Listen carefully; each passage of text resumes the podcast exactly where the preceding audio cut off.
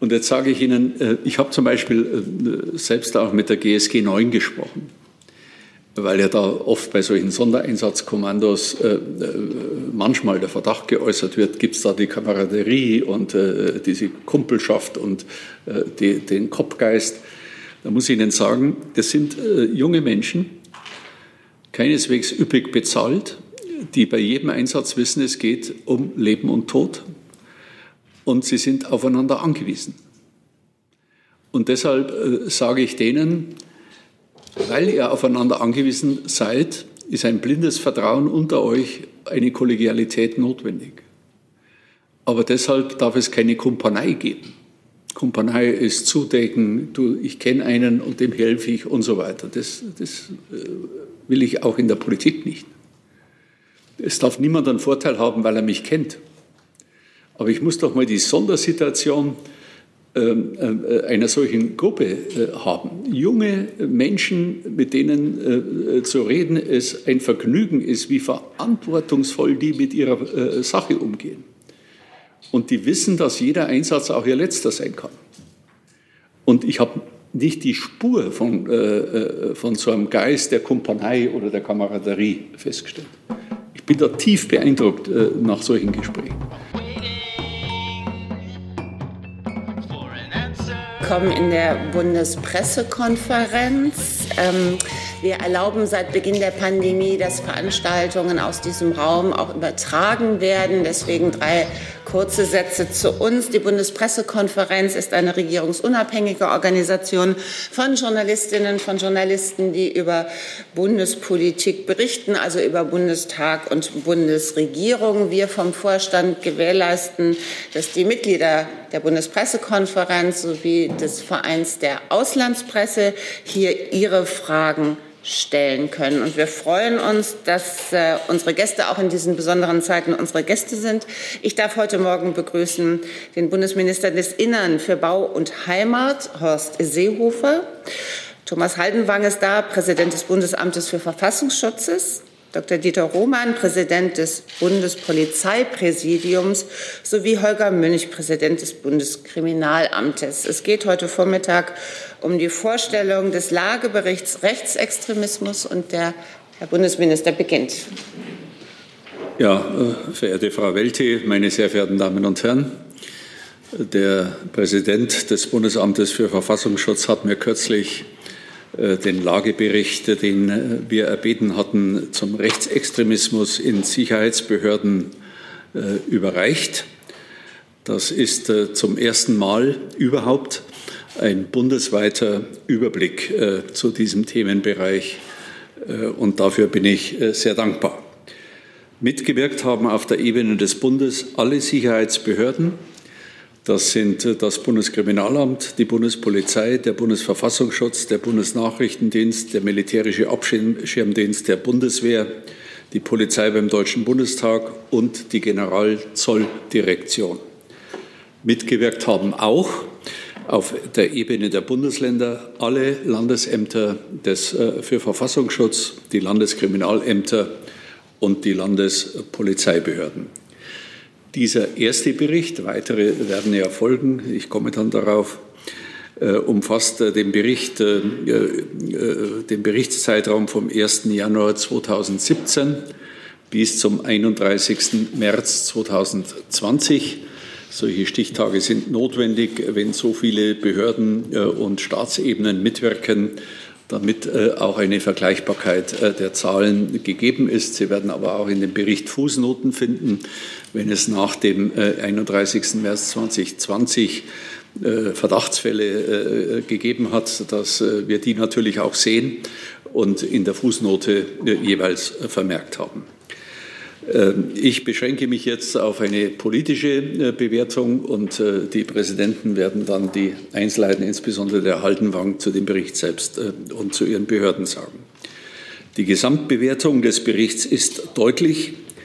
Wir haben es mit einer geringen Fallzahl zu tun, vor allem wenn Sie auf die erwiesenen Fälle, also auf die Fälle, die belegt sind, schauen.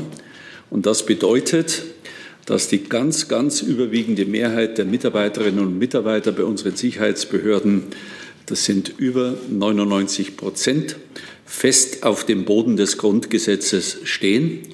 Und es bedeutet auch, dass wir kein strukturelles Problem mit Rechtsextremismus in den Sicherheitsbehörden von Bund und Ländern haben. Liebe Hörer, hier sind Thilo und Tyler. Jung und Naiv gibt es ja nur durch eure Unterstützung. Hier gibt es keine Werbung, höchstens für uns selbst. Aber wie ihr uns unterstützen könnt oder sogar Produzenten werdet, erfahrt ihr in der Podcast-Beschreibung. Zum Beispiel per PayPal oder Überweisung. Und jetzt geht's weiter. Äh, auf der anderen Seite äh, hat der öffentliche Dienst und die Sicherheitsbehörden besonders äh, eine Vorbildfunktion für unsere Demokratie, für unseren Rechtsstaat. Und deshalb muss man auch bei den geringen Zahlen deutlich sagen, dass jeder erwiesene Fall eine Schande ist. Äh, eine Schande, äh, weil auch ähm, jeder erwiesene Fall alle Beschäftigten bei den Sicherheitsbehörden in Mitleidenschaft äh, ziehen. Wir sind deshalb in der Linie der Bundesregierung ganz eindeutig, ohne Wenn und Aber dass wir äh, diese äh, rechtsextreme Entwicklung, die ich oft genug hier vor der Bundespressekonferenz äh, identifiziert und beschrieben habe, konsequent aufklären, gerade bei den Sicherheitsbehörden und rigoros verfolgen. Es gilt der Grundsatz, dass hier keinerlei Toleranz angezeigt ist. Nachdem viele der Hinweise über Entwicklungen äh, durch die Mitarbeiterinnen und Mitarbeiter erfolgen, möchte ich ähm, zuallererst einen Appell an diese richten, einen Appell an die Mitarbeiterinnen und Mitarbeiter der Sicherheitsbehörden. Schauen Sie hin, verteidigen Sie die Verfassung und unsere Werte, Werteordnung aktiv. Auch passives Mitläufertum ist nicht erlaubt und angesichts der bekannt gewordenen abscheulichen Bilder und Nachrichten, die äh, dort verschickt wurden, unerträglich. Es ist deshalb absolut richtig, dass in solchen Fällen mindestens disziplinarrechtliche Maßnahmen ausgeschöpft und dort, wo es angezeigt und begründet ist, auch strafrechtliche Konsequenzen eingeleitet werden. Auf solche schwerwiegenden Verfehlungen hinzuweisen, ist kein Denunziantentum, denn auf den Schutz unserer Verfassung haben unsere Mitarbeiter ja einen Eid geschworen und der umfasst auch äh, die Verpflichtung, äh, äh, solche Entwicklungen anzuzeigen.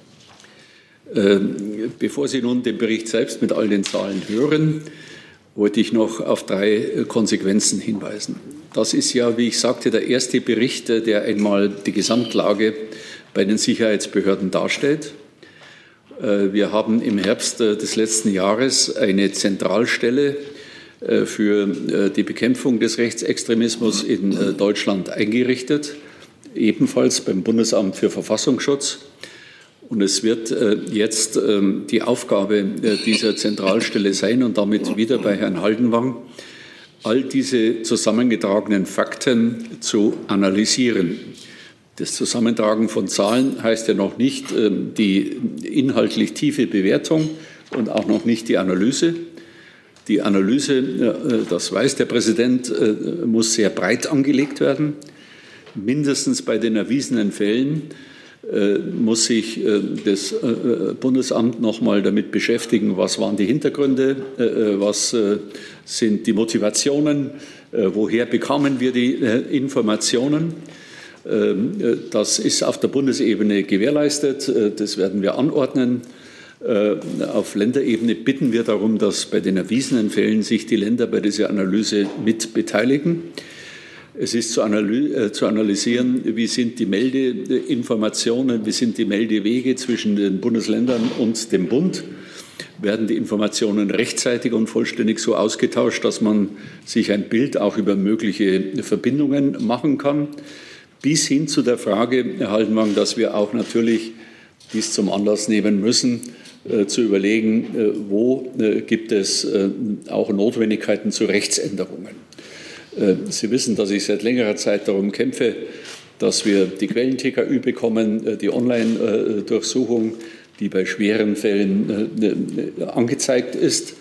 Aber schwere Fälle führen dann meistens auch dazu, dass man die Netzwerke drumherum erfasst und kennt. Und diese Analyse der Daten ist die allerwichtigste Aufgabe jetzt in der Folge für das Bundesamt für Verfassungsschutz. Der Bericht ist jetzt keine, keine einmalige Aktion, die damit abgeschlossen ist, sondern äh, der Bericht wird selbstverständlich fortgeschrieben. Äh, in dem nächsten äh, Bericht wird dann auch das Ergebnis der Analyse niederzulegen sein. Und dieser Bericht wird erweitert über die Sicherheitsbehörden hinaus auf den gesamten öffentlichen Dienst. Und auch das soll in überschaubarer Zeit erfolgen und ähm, wäre ein großer Fortschritt oder ist ein großer Fortschritt. Also der, die erste Konsequenz ist ähm, die äh, tiefere Analyse äh, über die Organisation äh, der Informationen, über die Motivlagen, über die Hintergründe bis hin äh, zu der Frage, reichen die rechtlichen Grundlagen, um auch hinter die Kulissen äh, äh, ausreichend zu schauen. Und das macht der äh, das Bundesamt für Verfassungsschutz. Wir konzentrieren uns also auf das, was wir wissen und überziehen jetzt nicht 99 Prozent andere Mitarbeiterinnen und Mitarbeiter mit äh, Verdachtsmomenten. Nach wie vor uneingeschränktes Vertrauen zu unseren Sicherheitsbehörden, die hervorragende Arbeit abliefern. Wir können ja in regelmäßigen Abständen hier vor Ihnen berichten, wie die Sicherheitslage in der Bundesrepublik Deutschland ist. Und sie äh, ist gut. Wir haben manche ernsthafte äh, Sorgen, äh, was Terrorismus, was Islamismus, was Rechtsextremismus, aber auch Linksextremismus anbegeht. Aber insgesamt haben wir eine rückläufige äh, Entwicklung der Straftaten und ohne erstklassige Sicherheitsbehörden wäre eine solche Entwicklung nicht denkbar. Wir hatten in den letzten Monaten noch eine Diskussion über den Rassismus. Ähm, hier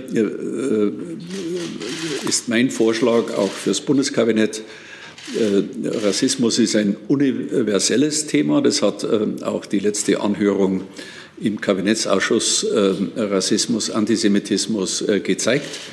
Migration, viele Migrationsverbände haben darauf hingewiesen, dass Rassismus nicht auf eine Berufsgruppe reduziert werden kann, sondern dass dies genauso bei der Jobvergabe, genauso bei der Wohnungsvergabe und vielen, vielen anderen gesellschaftlichen Tatsachen da ist. Deshalb äh, werden wir als Innenministerium einen Vorschlag äh, dem äh, Kabinettsausschuss Rassismus vorlegen, äh, der eine anspruchsvolle, fundierte, wissenschaftlich begleitete Untersuchung für die gesamte Gesellschaft zum Thema Rassismus zum Inhalt haben wird. Ich bin äh, der Ministerpräsidentin des Landes Mecklenburg-Vorpommern sehr dankbar, die am Wochenende genau dieses auch erklärt hat dass sie eine Reduktion eines, äh, einer Studie oder einer, einer Untersuchung auf eine Berufsgruppe nicht äh, für zielführend hält, sondern eben, dass wir uns schon die Mühe machen müssen, die gesamte Entwicklung in unserer Gesellschaft zu beleuchten. Und das Dritte, äh, was jetzt die Polizei im engeren Sinne angeht, ähm, gibt es ja auch Vorschläge. Ja, ein Vorschlag, der von der Polizeihochschule kommt, welche Motivationslagen führen dazu, dass äh, ein junger Mensch sich entscheidet für den Polizeiberuf? Es gibt den Vorschlag von mir, äh, auch das Phänomen zu untersuchen. Was führt eigentlich dazu oder was hat dazu geführt, dass zunehmend Gewalttätigkeiten gegenüber der Polizei stattfinden? Und ich bin der Gewerkschaft der deutschen Polizei sehr dankbar, dass sie kürzlich den Vorschlag gemacht hat, man müsse mal äh, so den Alltag der Polizeiarbeit äh, unter die Lupe nehmen, um äh, einmal auch diese Dinge ähm, dann transparent der Öffentlichkeit zu präsentieren. Ich bin bereit, diesen Vorschlag aufzunehmen und werde dann, das habe ich heute auch mit Koalitionsabgeordneten besprochen, der Koalition einen Vorschlag machen, wie man neben der Rassismusstudie, neben Studie neben äh, der Analyse durch das Bundesamt für Verfassungsschutz jetzt noch äh, diese Phänomene Gewalt gegenüber der Polizei, äh, Arbeitsalltag der Polizei, Motivationslage Polizeibeamtin oder Polizeibeamter zu werden, mal genauer unter die Lupe zu nehmen. Das wollte ich zum Einstieg gesagt haben. Ich will für unsere Regierung noch mal in Anspruch nehmen, dass ähm, noch keine Bundesregierung den Rechtsextremismus und seine Bedrohung so klar identifiziert und beim Namen genannt hat wie diese und dass noch keine Bundesregierung äh, auch ein so umfassendes Maßnahmenpaket zur Bekämpfung von Rassismus, Antisemitismus, Rechtsextremismus und Rechtsterrorismus vorgelegt und weitgehend vollzogen hat wie diese. Damit danke. Danke, Herr Minister Seehofer. Herr Haldenwang, bitte. Ja, sehr geehrter Herr Minister, meine sehr geehrten Damen und Herren, von mir auch zunächst ein paar einführende Worte ins Thema, bevor ich auf Zahlen, Daten, Fakten des Berichtes zu sprechen komme. Die politische Treuepflicht fordert vom Beamten, dass er sich eindeutig von Gruppen und Bestrebungen distanziert, die diesen Staat, seine verfassungsgemäßen Organe und die geltende Verfassungsordnung angreifen, bekämpfen und diffamieren. Vom Beamten wird erwartet, dass er diesen Staat und seine Verfassung als einen hohen positiven Wert anerkennt, für den es sich einzutreten lohnt. Ist auf die Beamtenschaft kein Verlass mehr, so sind die Gesellschaft und ihr Staat in kritischen Situationen verloren. Zitat Ende. Diese Feststellung des Bundesverfassungsgerichts aus dem Jahr 1975 verdeutlichen in aller Klarheit, dass der öffentliche Dienst und dessen politische Treuepflicht tragende Pfeiler der wehrhaften Demokratie sind. Daraus folgt, dass wir die Abwehr von Verfassungsfeinden vom öffentlichen Dienst bereits als eine existenzielle Schutzmaßnahme unserer freiheitlich-demokratischen Grundordnung im Vorfeld begreifen müssen. Das Grundgesetz fordert eine wertegebundene Demokratie und es verpflichtet uns, seinen Feinden auf allen Ebenen der Gesellschaft entgegenzutreten. Die Beschäftigten des öffentlichen Dienstes stehen dabei besonders in der Pflicht und die Sicherheitsbehörden an exponierter Stelle. Denn das berechtigte Vertrauen der Bürger in Polizei, Bundeswehr, Verfassungsschutz und Angehörige anderer Sicherheitsbehörden ist elementar für die Legitimität staatlicher Gewalt. Deshalb schockieren die Meldungen zum Rechtsextremismus in Sicherheitsbehörden, wie etwa jüngst die Verdachtsfälle in Nordrhein-Westfalen. Jeder Vorfall ist in der Lage, das Vertrauen in den Staat und seine Organe zu erschüttern. Und ich kann Ihnen heute sagen, was wir nicht tun werden. Wir werden diese Fälle garantiert nicht isoliert betrachten. Wir wollen vielmehr einen Überblick gewinnen. Wir wollen aufklären ob es Kennlinien zwischen den Akteuren gibt, ob wir vernetzten Rechtsextremisten gegenüberstehen, die ihre Verbindungen ausbauen. Und wir wollen wissen, ob sie in Behörden oder mit Personen außerhalb des Staates zusammenwirken. In der Konsequenz wurde das BFV vor knapp einem Jahr mit der Erstellung eines Lageberichts beauftragt, den ich vor kurzem Herrn Minister überreichen durfte. Im Fokus des Berichts stehen nicht der gesamte öffentliche Dienst, es wurde herausgestellt, sondern die Mitarbeiter von Sicherheitsbehörden. Diese Priorisierung folgt einer Risikobewertung angesichts ihrer Professionalität, ihrer Kenntnisse sowie ihrer Zugänge zu Waffen und sensiblen Informationen verkehren sich Bedienstete von Sicherheitsbehörden und Soldaten der Bundeswehr zu einer erheblichen Gefahr, wenn sie sich extremistischen Positionen zuwenden. Erlauben Sie mir jedoch zunächst auch noch einige Bemerkungen zum Kontext und der Zielsetzung des Lageberichts, bevor ich die wesentlichen Inhalte wiedergebe. Mit Blick auf seinen Kontext möchte ich betonen, dass auch der Lagebericht nicht isoliert betrachtet werden kann. Er ist kein statisches Produkt, das sich rückwärtsgewandt auf die rein zahlenmäßige Erhebung von Verdachtsfällen beschränkt. Er ist nur eine wichtige Maßnahme von vielen in unserem hochpriorisierten Kampf gegen den Rechtsextremismus. Die Sicherheitsbehörden sind bereits vor dem abgebildeten Erhebungszeitraum des Lageberichts gegen erkannte Verdachtsfälle in den eigenen Reihen vorgegangen, und sie werden dies selbstverständlich auch weiterhin tun. Auch nach dem Stichtag der Erhebung wird kein Verdachtsfall ignoriert. Herr Minister hat es auch ausdrücklich noch mal angesprochen.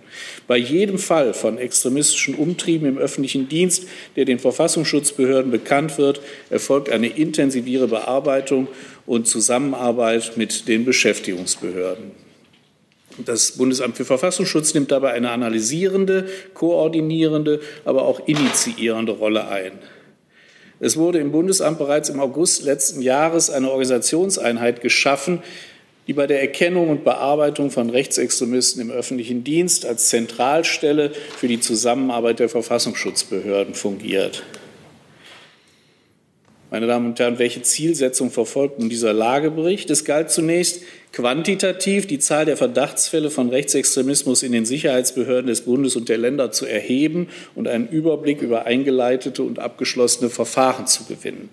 Diesen Überblick schulden wir, und ich werde nicht müde, es zu wiederholen, auch der weit, weit überwiegenden Mehrheit der Polizisten, Verfassungsschützer, Soldaten und Mitarbeiter des öffentlichen Dienstes, da sie fest auf dem Boden der freiheitlich-demokratischen Grundordnung stehen.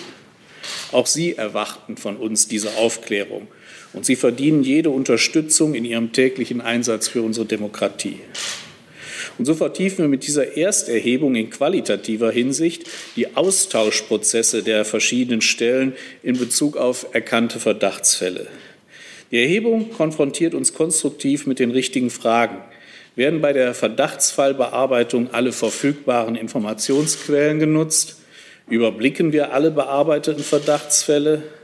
Sind wir imstande, Kennlinien und Netzwerke zu erkennen? Und gibt es rechtliche Lücken, die uns bei unserer Arbeit blockieren? Die vorliegende Erhebung versteht sich damit gerade nicht als eine bloße Aufzählung von einzelnen Vorfällen. Eine derart statische und situative Betrachtung würde unserem Anspruch auf eine lageangepasste Weiterentwicklung unserer Sicherheitsbehörden auch nicht gerecht werden. Wir wollen unsere Behörde gegen extremistische Einflüsse härten. Wir wollen geeignete Maßnahmen bündeln und verstetigen, die zur Abwehr von extremistischen, rassistischen und antisemitischen Vorfällen bereits getroffen wurden oder noch getroffen werden müssen.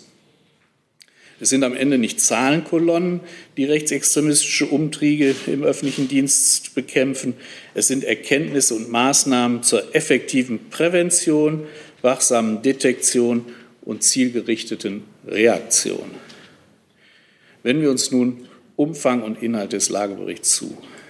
Seine einheitliche Erhebung und Abstimmung bedurfte der Festlegung eines zeitlichen Rahmens.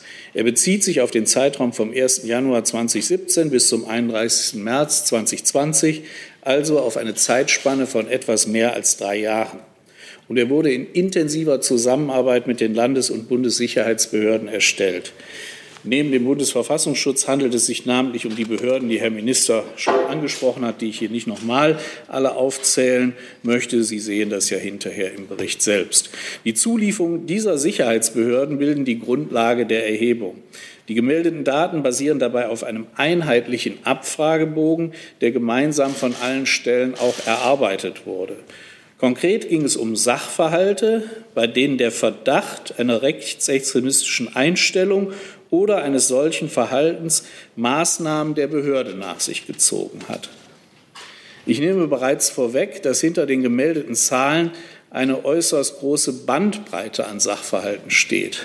Die einzelnen Hintergründe, die zugrunde liegenden Lebenssachverhalte und die gewonnenen Erkenntnisse zum Umfang der Verdachtsfälle sind sehr heterogen. Das Augenmerk lag dabei auf den für Rechtsextremismus typischen Ideologieelementen wie Rassismus, Antisemitismus oder die Verherrlichung des Nationalsozialismus, unabhängig davon, ob der Fall im virtuellen oder realweltlichen Raum aufgefallen ist. Abgefragt wurden eingeleitete dienst- und arbeitsrechtliche Maßnahmen sowie Verfahrensabschlüsse in dem Erhebungszeitraum. Schauen wir auf die Zahlen. Die Bundessicherheitsbehörden leiteten im Erhebungszeitraum Ermittlungen in insgesamt 58 Verdachtsfällen ein. Die Sicherheitsbehörden der Länder meldeten 319 und der militärische Abschirmdienst für den gesamten Bereich der Bundeswehr 1064 Verdachtsfälle. Die 58 Verdachtsfälle bei den Bundessicherheitsbehörden hatten insgesamt 62 Verfahren zur Folge. Aus einem Verdachtsfall können sich nämlich mehrere unterschiedliche Verfahren ergeben und folgen. Die Verfahren verteilen sich auf von den 58 Fällen jetzt 38 disziplinarrechtliche Verfahren, 23 Entlassungen aus dem Beamtenverhältnis oder Nichternennungen in das Beamtenverhältnis sowie in einem Fall arbeitsrechtliche Maßnahmen bei einem Tarifbeschäftigten. Von den 62 eingeleiteten dienst- und arbeitsrechtlichen Verfahren bzw. Maßnahmen wurden 24 bereits mit einer Sanktionsmaßnahme beendet und sieben Verfahren wurden eingestellt. Die andere Hälfte der Verfahren in absoluten Zahlen 31 ist derweil noch anhängig. Hier ist darauf hinzuweisen, dass insbesondere wenn Betroffene gegen verhängte Maßnahmen Rechtsbehelfe einlegen, dass es dann zu teilweise sehr langen Verfahrensdauern kommt. Drei Jahre ist da eigentlich fast schon der übliche Zeitrahmen. Hier sei bereits vorweggenommen, dass die unter Verdacht stehenden Personen am häufigsten durch sogenannte sonstige rechtsextremistische Handlungen oder Äußerungen oder einen sonstigen rechtsextremistischen Bezug auffielen. Das sind 89 Prozent der Fälle. Darunter zählen etwa der Austausch von Chatnachrichten mit verfassungsfeindlichen Symbolen oder Äußerungen mit verfassungsfeindlichem Inhalt. Konkretisiert, das, was in Essen kürzlich passiert ist, das wären solche Handlungen. Schauen wir auf die Landesebene. Die 319 Verdachtsfälle bei den Sicherheitsbehörden der Länder führten zur Einleitung von 303 Verfahren, davon 237 disziplinarrechtliche Verfahren, 48 Entlassungen aus oder Nichternennungen in das Beamtenverhältnis sowie in 18 Fällen zu arbeitsrechtlichen Maßnahmen. Wie auch auf Bundesebene fielen die unter Verdacht stehenden Personen am häufigsten durch sonstige rechtsextremistische Handlungen oder Äußerungen oder einen sonstigen rechtsextremistischen Bezug auf, nämlich im Länderbereich sind das 68 Prozent der Fälle. Von allen eingeleiteten Verfahren, eingerechnet der Vorermittlung und Strafverfahren, wurden 100 bereits mit einer Sanktionsmaßnahme beendet. 67 Verfahren eingestellt und 159 eingeleitete Verfahren sind derweil noch anhängig. Ich spreche an dieser Stelle für alle Sicherheitsbehörden des Bundes und der Länder, wenn ich sage, jeder dieser Fälle ist ein Fall zu viel. Und deshalb wollen wir die Fälle eben nicht nur zählen und beschreiben, sondern wir wollen, auch das sagte ich schon, relevante Informationen verdichten, involvierte Stellen vernetzen und effektive Maßnahmen verstetigen. Maßnahmen erweisen sich als besonders effektiv, wenn sie Vorgehensweisen vereinheitlichen und den Informationsaustausch stimulieren. In diesem Sinne werden wir in dem Lagebericht die diversen Maßnahmen der Sicherheitsbehörden zur Abwehr von Rechtsextremismus im öffentlichen Dienst gebündelt und detailliert aufführen. Am Ende verteilen sich diese Maßnahmen, die bereits ergriffen sind oder noch zu ergreifen sind, auf drei ganz konkrete Säulen. Prävention, Detektion und Reaktion. Maßnahmen der Prävention dürfen nicht nur punktuell im, Namen, im, Rahmen der Einstellung und Ausbildung erfolgen, vielmehr müssen sie zum festen Bestandteil der Mitarbeiter- und Führungskräftebiografie werden, die von der Einstellung bis zum Ruhestand wirken. Durch gezielte Fortbildung müssen Führungskräfte und Mitarbeiter für Radikalisierungsprozesse, extremistische Inhalte, Symbolik und Chiffren sowie antisemitische und rechtsextremistische Argumentationsmuster sensibilisiert werden.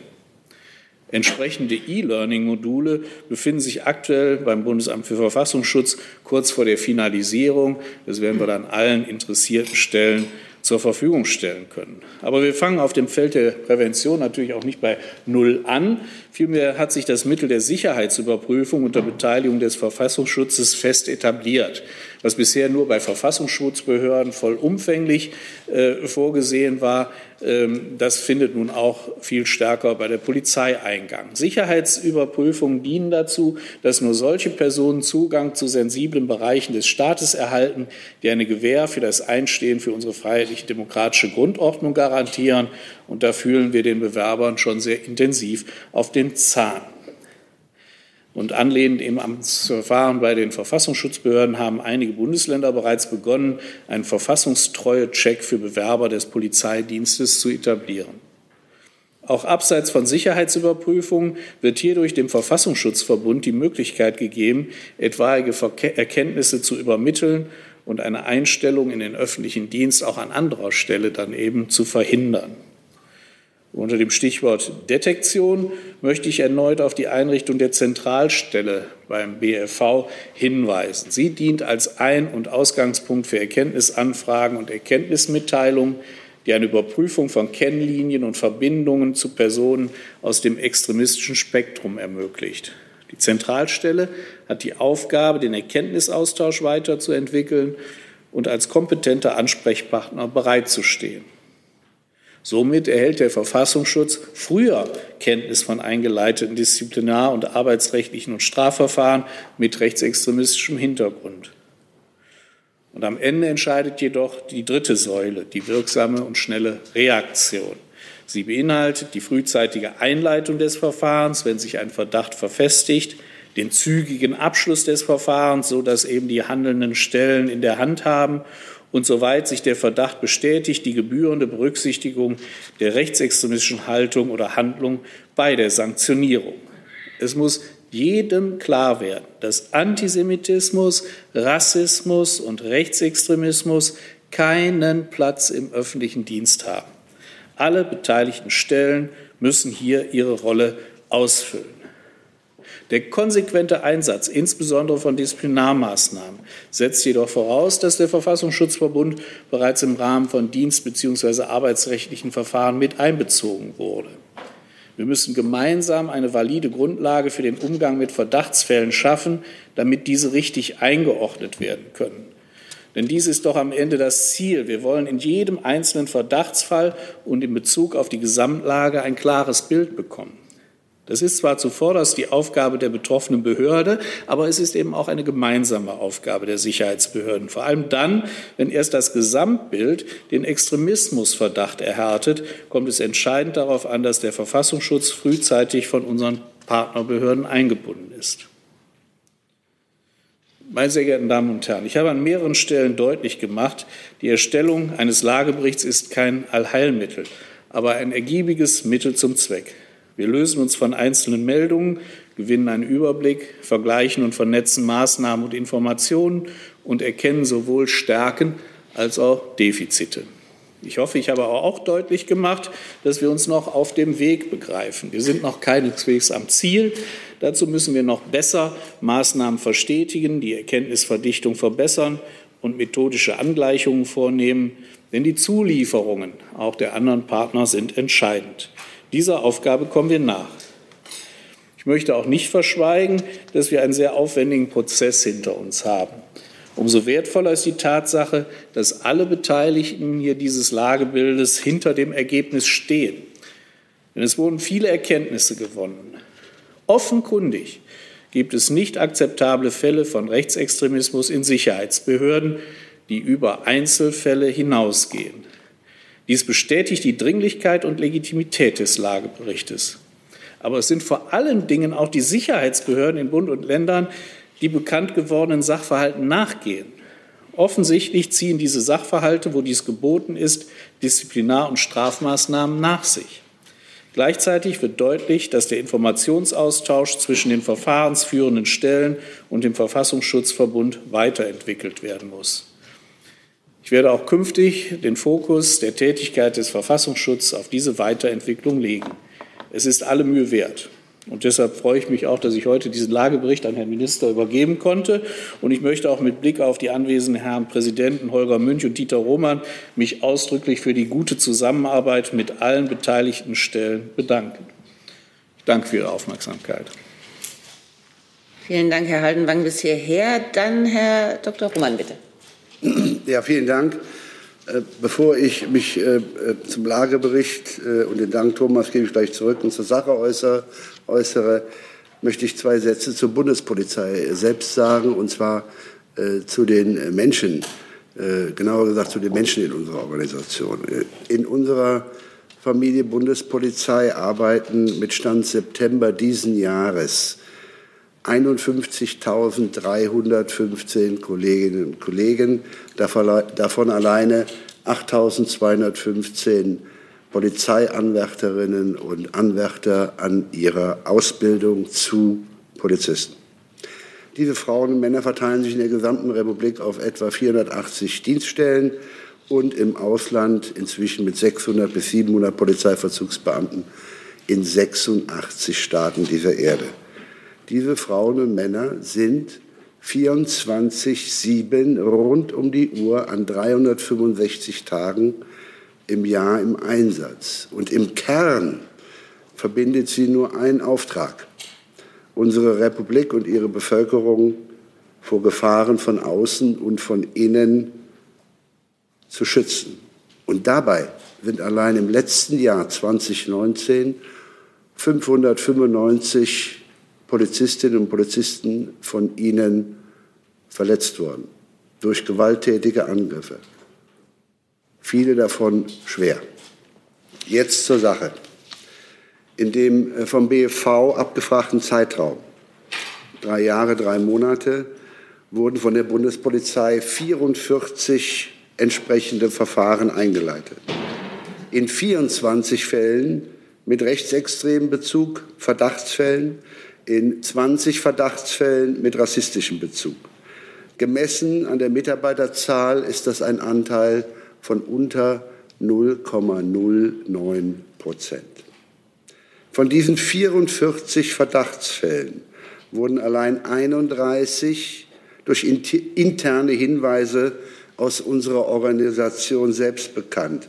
Der wichtigste Hinweisgeber auf diese Umtriebe sind wir also selbst und das seit Jahren. Von diesen 44 Fällen wurden in 27 Fällen Disziplinarverfahren eingeleitet und in weiteren 17 Fällen Disziplinarklagen, Entlassungsverfahren also oder Nichtübernahmeverfahren geführt. Zehn der Betroffenen haben uns bereits verlassen. Sechs weitere Verfahren auf Entlassung und Nichtübernahme werden noch geführt. In 25 Fällen wurden Strafverfahren geführt. 18 davon sind abgeschlossen. Resümee. In zwei Fällen Urteilen mit Geldstrafen, drei Strafbefehle mit Geldstrafen, zwei davon sind noch nicht rechtskräftig, zwei Einstellungen gegen Geldbuße nach 153a der StPO, siebenmal Einstellungen nach 170.2 StPO. Das heißt nicht erwiesen. Das zeigt auch unseren erkennbar niedrigschwelligen Anzeige, unser niedrigschwelliges Anzeigepraxis. Zweimal der Verweis auf Privatklageverfahren. Einmal Verwarnung mit Strafvorbehalt. Sieben Strafverfahren laufen derzeit noch. Und ich will hier gleich betonen, diese strafrechtlichen Ermittlungen führen wir nicht selbst. Wir ermitteln grundsätzlich nicht gegen uns selbst. Wir geben alles ab an die Länder, an die Staatsanwaltschaften und die Landespolizeien. Schon um jedem Zweifel an der Lauterkeit der Ergebnisse durch die Ermittlungen zu begegnen. Alles außerhalb des Weisungsstranges des Bundes, Herr Minister. Ich habe keinen Einfluss darauf und den wollen wir auch nicht. Ich kann jedenfalls im Ergebnis dieser Zahlen in der Bundespolizei keine rechtsextremistischen Netzwerke erkennen und wir schauen sehr genau hin, handeln und fackeln auch nicht lange. Auch der seit Minneapolis immer wieder erhobene Vorwurf, wir hätten ein strukturelles oder latentes Rechtsextremismus oder Rassismusproblem geht fehl. Ein strukturelles Problem würde eine Organisation voraussetzen, die entweder Rechtsextremismus oder Rassismus duldet oder gar fördert. Das Gegenteil ist bei uns der Fall. Wir gehen rigoros dagegen vor. Und wir machen Verborgenes sichtbar, wie die hohe Anzahl der internen Hinweise aus der Organisation selbst belegen. Mehr als drei Viertel der Fälle kommen aus unserer Organisation heraus und werden gemeldet. Das zeigt, dass die Menschen in unserer Organisation solche Umtriebe nicht dulden, sie auch nicht wollen in den eigenen Reihen. Das ist Ausdruck und Folge unserer seit langem gepflegten Null-Toleranz-Strategie in allen extremistischen Bereichen. Wie machen wir das? Seit Jahren. Wir beginnen sehr stringent schon bei der Bewerberauswahl. polizeiliches Führungszeugnis, BZR äh, äh, und eine freiwillige NADIS-Abfrage beim Verfassungsschutzverbund seit etwa drei Jahren. Die Bewerber müssen für uns die jederzeitige Gewähr bieten, für die freiheitlich-demokratische Grundordnung einzutreten. Dieses wird zusätzlich durch gezielte Interviews bei jeder Person festgestellt. Ohne diese Feststellung der staatsbürgerlichen und charakterlichen Eignung findet keine Einstellung bei uns statt oder nach der Ausbildung, nach der Ausbildung wenn sich das später herausstellt, keine Einstellung. Auch der Komplex Außenfortbildung ist gravierend bei uns. Die Ausbildung zum mittleren Polizeivollzugsdienst dauert zweieinhalb Jahre, die zum gehobenen Dienst drei Jahre. Die berufsbegleitende Fortbildung erfolgt letztlich kontinuierlich bis zum Berufsende. Menschenrechte, Grundrechte, Diskriminierungsverbote, interkulturelle Kompetenz sind hierbei durchgängig die Schwerpunkte. Und das auch in Zusammenarbeit mit Dritten, mit der Antidiskriminierungsstelle des Bundes, mit dem Vorsitzenden des Zentralrates der Sinti und Roma, mit Experten der Diaspora Police Instituts, mit der Bundeszentrale für politische Bildung, mit der Beauftragten der Bundesregierung für Migration, Flüchtlinge und Integration, insbesondere im Bereich kultureller Diversität. Wir arbeiten derzeit gemeinsam mit der Landespolizei Hamburg federführend neue oder ergänzende äh, Führungsgrundsätze für die gesamte deutsche Polizei aus in Deutschland im Auftrag des UAFEC Unterausschuss Führung, Einsatz und Kriminalität, eine Unterarbeitsgruppe der IMK. Wir nennen das demokratische Resilienz in der deutschen Polizei. Komplex Beurteilung und Beförderung. Bei jeder Beurteilung und Befördern achten wir ebenfalls auf die schon erwähnte charakterliche staatsbürgerliche Eignung, jederzeit für die FDGO einzutreten. Bei unseren Beurteilungsvordrucken ist bei uns die interkulturelle Kompetenz ein gesondertes Befähigungsmerkmal. Das ist beurteilungs- und beförderungsrelevant. Seit 2012 haben wir insgesamt zu dem Themenbereich Rechtsextremismus 2400 interne, behördeninterne Fortbildungsveranstaltungen durchgeführt. Mit weitere, weitere 160 zusätzlich mit externen Dozenten und Professoren. Seit Mai 2015 haben wir unmittelbar bei mir im Stab eine Vertrauensstelle eingerichtet. Sie untersteht nur mir. Ziel interne Anlaufstelle für alle Angehörigen der Bundespolizei, im Falle des Verdachtes auf Verfehlungen vertrauensvolle Ansprechpartner zu haben. Wissend, dass diese Fälle alle bei mir landen. Wenn gewünscht, unter Wahrung der Anonymität, auch unter Umgehung des Dienstwegprinzips. In den letzten fünf Jahren sind dort 397 Eingänge zu verzeichnen. 15 davon sind in dem Themenfeld von heute einschlägig. Elfmal rechtsextremistisch, Verdachtsfall, zweimal rassistisch Verdachtsfall, zweimal Reichsbürgerbezug, Verdacht. Diese Fälle sind selbstverständlich in die eben vom Präsidenten des BV oder auch von mir genannten Verfahren eingeflossen. Das Europäische Komitee zur Verhütung der Folter, CBT, hat in ihrem Bericht 2016 an die Bundesregierung diese Vertrauensstelle im Bundespolizeipräsidium mit ihrer internen Whistleblower-Strategie ausdrücklich gelobt und andere Sicherheitsbehörden aufgefordert, diesem positiven Beispiel zu folgen. Darüber hinaus haben wir vor anderthalb Jahren in der gesamten Organisation eine Werte- und Fortbildungsstruktur eingezogen, die durch kollegiale Fürsorge, wir achten aufeinander, eine höhere in die Verantwortungsnahme aller Führungsebenen, die Verdachtsfälle auf extremistische Vorgänge sichtbar machend, verbunden mit einer sehr niedrigschwelligen Meldeverpflichtung in allen Phänomenbereichen.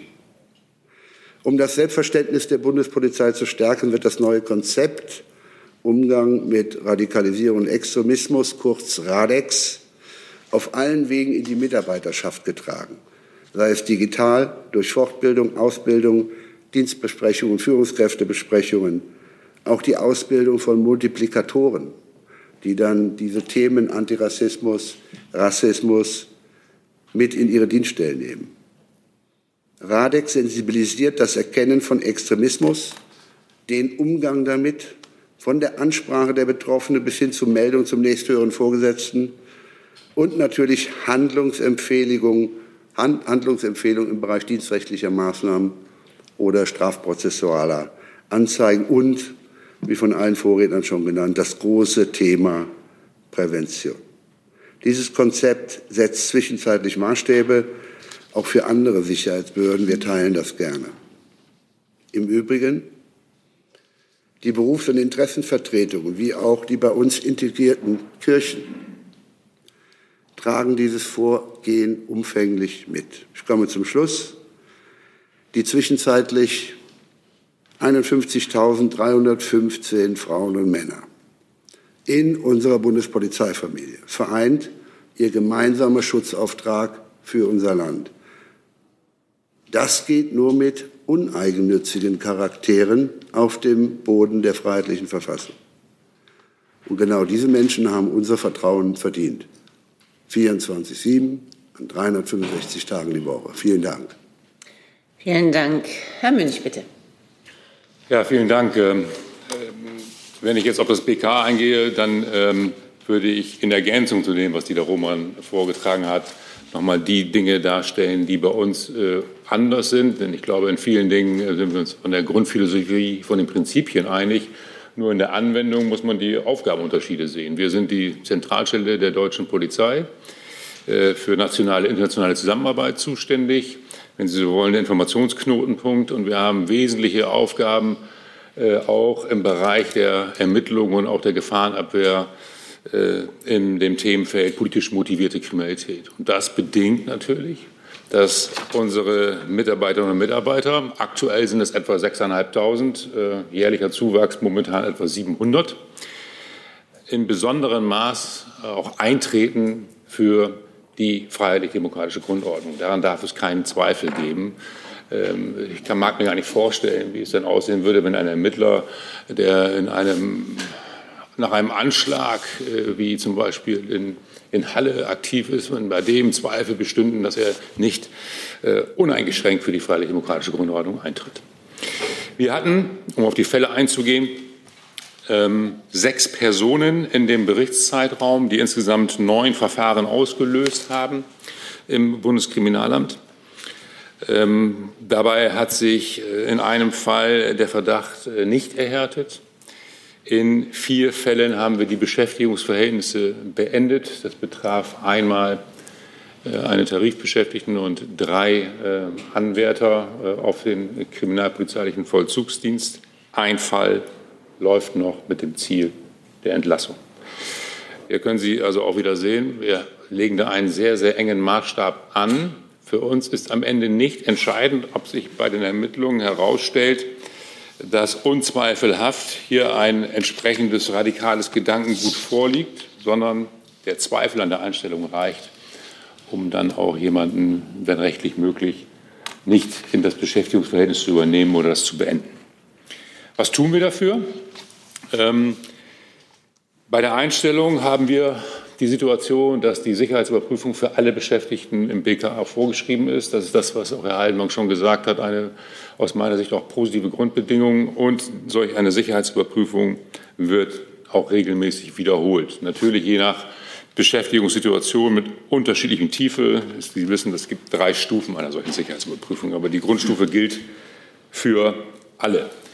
Und für uns ist auch wichtig, wir wollen nicht, wie es häufig immer gesagt wird, Spiegelbild der Gesellschaft sein, sondern der Ausschnitt der Gesellschaft, der zweifellos für die freiheitlich-demokratische Grundordnung eintritt. Dabei natürlich auch divers.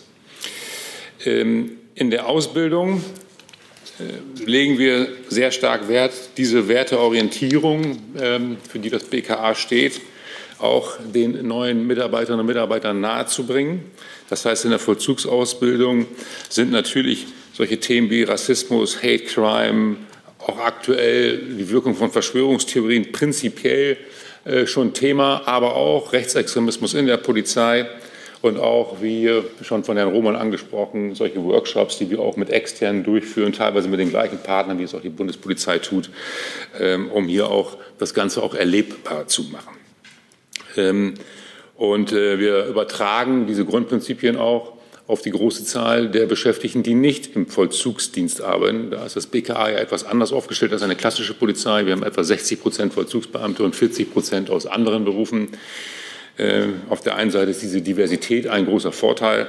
Auf der anderen Seite müssen wir eben halt auch bei der Fortbildung, wie es auch neudeutsch heißt, bei dem Onboarding darauf Wert legen, dass wir diese Grundprinzipien auch hier übertragen. Im Alltag spielt für uns eine große Rolle die Führungskräfte äh, hier besonders zu schulen. Es gibt Pflichtlehrgänge für Führungskräfte, was interkulturelle Kompetenz angeht und neu auch Diversität. Und wir äh, legen ein Augenmerk, ein besonderes Augenmerk auf Bereiche, wo auch wir, auch natürlich äh, nicht in dem Umfang, wie das die Bundespolizei tut, aber auch wir in Abgründe schauen. Ich nehme mal das Beispiel Kinderpornografie oder ich äh, denke an die Auswertung von äh, schweren Videos, äh, die Beweismittel, die wir auswerten, zum Beispiel, ähm, die vom IS damals angefertigt worden sind. Hier gibt es eine fortlaufende psychologische Betreuung der Mitarbeiterinnen und Mitarbeiter, damit wir das auch im Auge haben, was das an Folgen haben kann für die Mitarbeiter. Wir haben ähm, vor über einem Jahr, ja, vor fast zwei Jahren, entschieden, dass wir prüfen, in Anbetracht des großen Aufwuchses, den wir auch haben, ähnlich wie die Bundespolizei, ob wir weitere Maßnahmen treffen müssen. Ähm, wir haben, ähm, müssen ja sehen, dass das Thema Organisationsverantwortung am Ende immer Führungsverantwortung bedeutet.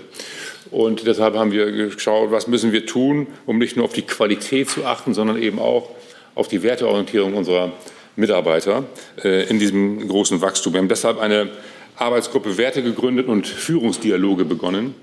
Ähm, Führungsdialoge mit dem Ziel, auch unsere Führungsgrundsätze nochmal zu überprüfen und weiterzuentwickeln, auch in Anbetracht dieser großen Herausforderung, vor der wir uns alle sehen.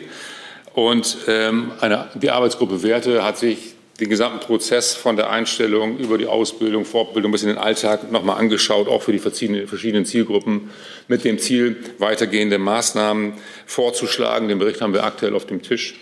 Ähm, und er sieht vor, dass wir auch weitere entscheidende Zielgruppen noch stärker in den Blick nehmen, wie zum Beispiel die Ausbilder, die Multiplikatoren, die wir in der Polizei haben, um auch hier solche Pflichtlehrgänge einzuführen. Er sieht vor, dass wir den Wertekanon im BKA verbindlich auch unter Mitarbeiterbeteiligung einmal festlegen. Und er sieht auch vor, dass wir äh, auch die Mitarbeiter an der Frage beteiligen und das auch mit extern, ähm, äh, ob wir diese Werte im BK auch wirklich so uneingeschränkt leben und leben können oder welche Maßnahmen dazu noch getroffen werden müssen. Stichwort, wir schauen also rein, ob unsere Kultur, die wir leben wollen, auch unzweifelhaft das Eintreten für die freiheitlich-demokratische Grundordnung ganz klar an erster Stelle hat. Natürlich ist es wichtig, gerade in der Polizei, dass wir füreinander eintreten. Aber es muss nochmal klar sein, wir treten füreinander ein, und zwar gemeinsam für die freiheitlich-demokratische Grundordnung. Das ist der Wertekanon, den wir wollen. Und dazu ähm, ähm, werden wir auch unter Beteiligung der Mitarbeiter das nochmal deutlicher schärfen in dieser wachsenden Behörde. Insgesamt sind wir in einem engen Austausch, das hat Herr Romer schon angesprochen, über solche Maßnahmen, wie sie wirken, ähm, und die, damit wir gegenseitig von unseren Konzepten lernen. Ähm, und wir sind auch im Gespräch mit den Ländern, die äh, auch das, was wir äh, als Bundesbehörden tun, auch interessiert abfragen. Also solche Konzepte wie eben angesprochen, stellen wir auch den Ländern für die weitere Entwicklung zur Verfügung, weil letztendlich äh, muss jede Organisation auch selbst dafür eintreten, dass am Ende dieses Vertrauen, was wir hier brauchen, in die Organisation auch erhalten wird und immer wieder erneuert wird. Ähm, es muss klar sein, wenn ich zur Polizei gehe, ähm, auch wenn die Fallzahlen gering sind, ich will nicht an einen Mitarbeiter stoßen, bei dem ich mir Gedanken darüber machen muss, ob der auch für unsere Werte insgesamt eintritt. Und deshalb hat das für uns eine so große Bedeutung. Vielen Dank bis hierher. Ich habe schon zahlreiche Wortmeldungen vorliegen, um dem Ganzen ein bisschen Struktur zu geben. Folgende Bitte. Sie stellen sich kurz vor. Sie adressieren Ihre Frage klar. Sie stellen eine Frage, gegebenenfalls eine Nachfrage, respektive mit einer weiteren Frage nehme ich Sie dann gerne wieder auf die Liste. Es geht los mit Herrn Decker. Ich hätte doch zwei zwei Fragen, wenn ich da. Wenn Sie sich vorstellen ja, wenn Sie Decker, eine Frage sich dafür entscheiden, das würde uns sehr helfen. Gut. Äh, Markus Decker, Redaktionsnetzwerk Deutschland. Ähm, Herr Seehofer, ich wundere mich ein bisschen über diese dieses kategorische Fazit, was Sie äh, in Ihrem Eingangsstatement gezogen haben. Sie sagen, äh, wir haben eine sehr geringe Fallzahl und wir haben kein, äh, sagen, das bedeutet, wir haben kein strukturelles Problem. Ähm, dabei ist ja auch Ihnen bekannt, dass, die, ähm, dass viele, viele ähm, Neuigkeiten, die wir erfahren haben über Rechtsextremismus in den Sicherheitsbehörden, wir erfahren haben nach dem Stichtag, dem März. Äh, Herr Haldenwagen selber sagt, die äh, Untersuchungen gehen weiter. Ähm, Frau äh, Kramp-Karrenbauer, ihre Kabinettskollegin, ist ja regelrecht verzweifelt angesichts der Tatsache, dass sie äh, offenbar nicht so richtig äh, und, und auch der MAD nicht so richtig dahinter kommt, was sich in der Bundeswehr an Rechtsextremismus abspielt. Äh, sie hat äh, Teile äh, des KSK aufgelöst. Sie hat den Präsidenten des MAD abgelöst. Also da ist eine große Verunsicherung. Ja. Ähm, und trotz alledem sagen Sie, wir haben kein strukturelles Problem. Das leuchtet mir nicht so richtig ein. Ja, so kann man äh, Einlassungen bewerten, wie sie es tun. Aber ich habe ein ganzes Stück mehr gesagt. Äh, ich äh, habe in der Tat äh, den Satz gesagt und werde ihn wiederholen, dass wir kein strukturelles Problem haben, dass wir eine geringe Fallzahl haben. Aber unmittelbar danach gesagt, jeder einzelne Fall ist eine Schande für die Sicherheitsbehörden, weil äh, jeder einzelne Fall natürlich Auswirkungen auf alle Beschäftigte in den Sicherheitsbehörden hat, auch auf das Image der Sicherheitsbehörden. Dann habe ich nicht gesagt, äh, mit diesem Bericht ist jetzt Schluss, sondern das ich habe, ich auch nicht gesagt. Ich habe gesagt, wir, ja, ich möchte nur diese kategorische äh, Feststellung, äh, ich hätte, wir haben kein Problem und gehen jetzt zur Tagesordnung über. Das wäre eine völlig falsche Interpretation unserer, und da bitte ich jetzt nochmal um Verständnis, wir haben es mit einem sehr sensiblen Thema zu tun, dass wir das jetzt auch mal wirklich umfassend an den Fakten dargestellt haben. Und ich habe dann gesagt, äh, wir ziehen drei Schlussfolgerungen daraus. Erstens schreiben wir den Bericht fort und damit auch die Fälle, die seit äh, Ende März aufgetreten sind, je nach weiterer Entwicklung. Äh, wir sind ja immer noch in einem Rechtsstaat, der zwischen Verdachtsfällen und erwiesenen Fällen unterscheiden sollte. Und das gilt auch hier. Ich habe gesagt, die Fallzahlen, die jetzt erhoben worden sind, zum ersten Mal, äh, jedenfalls seit der deutschen Einheit überhaupt, was früher war, kann ich nicht beurteilen, äh, werden analysiert. Also nicht nur zusammengeschrieben und Ihnen als äh, Zahlenfriedhof sozusagen übergeben, sondern es wird hinter die Zahlen geschaut. Zum Beispiel, indem äh, der Haldenwang, jedenfalls auf Bundesebene werde ich das sicherstellen, diese Fälle bekommt und äh, dann dahinter schaut, was war eigentlich äh, die Einlassung des Betroffenen, welche Motivation, welche Hintergründe, möglicherweise auch Verbindungen zu dritten Personen. Ähm, die ganze Organisation, die wir dazu in der Bundesrepublik Deutschland haben, zu hinterfragen. Er sagt ja, das muss noch verbessert werden. Äh, dass man eben länderübergreifende Informationen hat, um dahinter zu kommen, was steckt. Wir haben ja das Phänomen jetzt dieses Einzeltäters, der sein Leben in eigenen vier Wänden verbringt und dann einen Anschlag verübt. Wir haben aber auch das Phänomen der letzten Jahre, äh, dass Netzwerke äh, tätig geworden sind. Und wir müssen beides im Blick halten.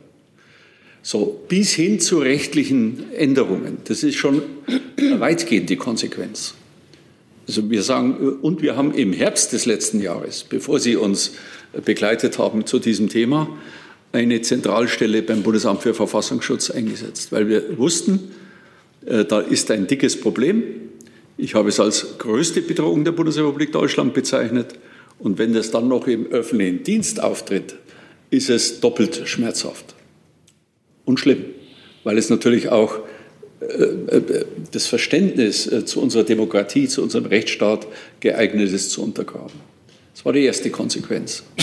Dann habe ich gesagt, dieses Thema Rassismus, das alle Migrationsverbände so schwer beschäftigt und große Teile der Bevölkerung, wird einfließen in eine große Studie über äh, die, die, äh, die äh, Erscheinungsformen des Rassismus in unserer Gesellschaft insgesamt. In allen Bereichen. Ich habe ja zwei Beispiele genannt. Bei der Jobsuche oder bei der Wohnungsvergabe spielt das auch eine Rolle. Und dann habe ich drittens gesagt, wir schauen uns die Polizei an mit dem Alltag, mit der Gewalt gegen die Polizei und mit der Motivation, warum gehe ich zur Polizei. Führe ja auch äh, viele Gespräche mit Polizeibeamten und kann genau unterscheiden, wo ist Kameraderie und äh, Kumpanei und wo ist eine vernünftige äh, Berufsauffassung. Äh, und zwar unter Aufrechterhaltung der Kollegialität eine Gemeinschaft kann ohne Kollegialität nicht funktionieren. Das gilt für alle Bereiche. Und ich denke, das sind schon weitgehende Konsequenzen. Mir ist keine Regierung bekannt, die in der Vergangenheit auch nur annähernd gleiche Überlegungen angestellt hat. Aber ich kann aus 17 erwiesenen Fällen jetzt auf Bundesebene äh, nicht plötzlich äh, eine Katastrophe äh, definieren. Verstehen Sie? Dann ähm, hätte ich Ihnen heute auch gesagt, Alarm obwohl die Fallzahlen Verhältnis, also idealerweise verfolgen wir das Ziel kein Fall rechtsextremistisch. Und das bleibt auch unsere Berufung, unser Ziel. Kein Fall. Und dafür arbeiten wir. Nicht nur der Haldenwang, sondern mein Ministerium und äh, die Polizeibehörden äh, äh, als Führungsaufgabe. Und deshalb, Herr Decker, halte ich ihr, Ihre Schlussfolgerung für leicht ungerecht. Äh, wir tun äh, sehr, sehr viel, vielleicht aus Ihrer Sicht da und dort nicht ausreichend, aber, aber so umfassend, wie ich es in meinen 70 Jahren Bundesrepublik Deutschland noch nicht erlebt habe. Und das ist auch notwendig. Das ist jetzt nicht eine Beschäftigungstherapie, sondern wer die Situation kennt, der weiß, dass der Satz von mir, äh, das ist äh, innerhalb der Bedrohungen, die wir haben, oft genannt, die größte. Und ich glaube, ich muss heute nicht nochmal den Beweis antreten, äh, wenn Sie mal die letzten Jahre bis zur Gegenwart betrachten. Und da können wir überhaupt nichts dulden innerhalb des öffentlichen Dienstes. Gar nichts. Da gibt es keine Entschuldigung des Alters oder des Alkohols oder sonst was. Rigoros. Äh, und darauf kann sich die Bevölkerung verlassen. Und so ist es bisher auch geschehen. Mit Ihrer zweiten Frage, Herr Decker, habe ich Sie wieder auf die Liste gesetzt. Frau Kollegin, bitte. Ja. Vor Ihnen leuchtet das An Beatrice Klaasmann, äh, Deutsche Presseagentur. Äh, ich wüsste gerne von den äh, Behördenleitern, was denn Ihre Erfahrung ist, ähm, ob die äh, bei der Erforschung der Ursachen, äh, wir haben ja wie gesagt äh, hier nur den Zahlenfriedhof, äh, da äh, ist zu den Ursachen noch nichts gesagt. Ähm, viele, die in der Polizeiausbildung tätig sind, äh, sagen, äh, das Problem liegt nicht in der Auswahl und der Ausbildung, sondern in dem, was äh, nach dem Eintritt in die Realität, den Arbeitsalltag passiert und offenbar nicht richtig aufgearbeitet wird. Ist das auch, das, äh, ist das auch Ihre Erfahrung? Und, äh, Darum machen wir ja die Studie über den Alltag der Polizei. Sie haben mich zwar nicht gefragt. Ja. ich wollte es trotzdem mir gesagt nicht persönlich. äh, aber äh, deswegen dachte ich ja, dass ja vielleicht die Behördenleiter an dieser Sache schon näher dran sind, die man übergeordnet dann später auch mal zusammenfassen könnte. Äh, wie gesagt, äh, da eben auch die Frage, äh, wenn jetzt jemand 15 Jahre lang Clankriminalität betreut, Machen Sie sich da auch so Gedanken wie bei den Beamten, die Kinderpornografie täglich anschauen? Dann fangen wir doch mit Herrn Münch an, bitte. Ja, ähm, ich glaube, es sind zwei Dinge, die wir uns anschauen müssen. Und der Minister hat es ja auch schon gesagt und die wir uns auch anschauen, wo wir aber sagen müssen, in Anbetracht der, der Daten, die wir haben, und das ist für mich kein Zahlenfriedhof. Ein Friedhof wäre es ja dann, äh, wenn die Zahlen tot sind. Und die sollen ja leben, sie sollen, mit denen wollen wir ja arbeiten. Ähm, und wir wollen auch mit den, mit den Rückmeldungen der Behörden arbeiten. Und wir suchen immer nach der noch besseren Idee. Das ist also von daher ein guter, für mich Aufschlag, äh, die Diskussion noch weiter voranzubringen und nicht sie zu beenden. Ja, nur mal, weil ich, auf das Wort, da wollte ich mal kurz eingehen. Was den Arbeitsalltag angeht, glaube ich, ähm, sind insbesondere diejenigen ähm, Polizeibehörden, und das sind die Länder und auch die Bundespolizei, ähm, besonders äh, oder nehmen besonders in den Fokus die Situationen, die Sie auch gerade beschrieben haben, sind insbesondere Einsatzsituationen, ist das Risiko, dass ich ähm, äh, in bestimmten äh, Umfeld unterwegs bin, wo ich sehr selektive Wahrnehmungen mache. Das ist ein Thema, das würde ich auch lieber Herrn Ruhmann überlassen. Ähm, wir haben da Ausschnitte, Sie haben ein paar angesprochen, und da äh, legen wir sehr viel Wert darauf, dass wir gucken, welche, welche Wirkung hat das für die Mitarbeiter und äh, bieten entsprechende Betreuung an. Ähm, darüber hinaus ist für uns wichtig, ein zweiter Aspekt, den der Minister angesprochen hat, ähm, Kollegialität und Kumpanei. Ja, so die richtige, die richtige Auslegung einer, einer Behördenkultur.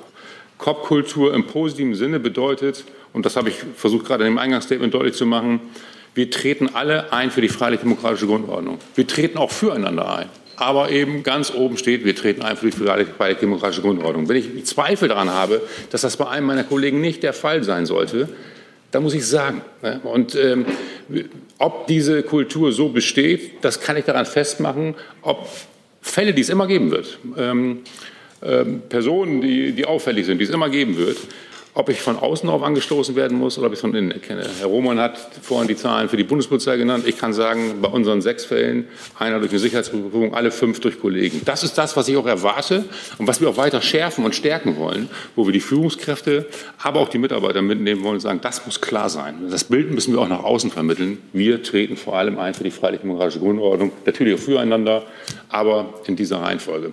Insofern ähm, ist der Ansatz des Ministers zu sagen, ich schaue in den Alltag, ein für mich sehr, sehr richtiger. Und ein zweiter, den wir parallel gehen, ist, ich schaue, ob ich die Werte auch so lebe äh, in der, in, äh, im BKA und diesen gehen wir auch noch zusätzlich dazu. Herr Rummen. Ja, äh, vielen Dank. Äh, Holger Münch hat eigentlich äh, das Wesentliche schon gesagt. Äh, ich mache nur noch zwei Beispiele hinten dran wenn Beamte in Ballungszentren nachts im Bereich der Hauptbahnhöfe äh, Personen das siebte oder achte Mal in einer Woche aufgreifen, nachdem sie vor, äh, vorläufig festgenommen haben äh, äh, und nach wie vor wegen Taschendiebstahl, geringfügigem Raub oder sexueller Belästigung kein, kein, nicht mal U-Haft bekommen, aufgrund der Rechtslage, wie sie nun mal ist, dann nagt das natürlich schon äh, äh, an der Sinnhaftigkeit ihres Tuns. Genau dieselbe Situation haben unsere Beamtinnen und Beamten, wenn sie eine Person im Grenzraum antreffen, die sie schon sieben oder achtmal in einen anderen Mitgliedstaat äh, nach, im Bereich einer Dublin-Überstellung zurückgebracht haben. Äh, dann nagt das natürlich auch äh, und wirft Fragen äh, äh, nach Sinn und Zweck ihrer Tätigkeit auf. Das ist natürlich äh, ein Beitrag, das ist sicherlich nicht abschließend, deswegen freue ich mich auf die Studie der Hochschule der deutschen Polizei.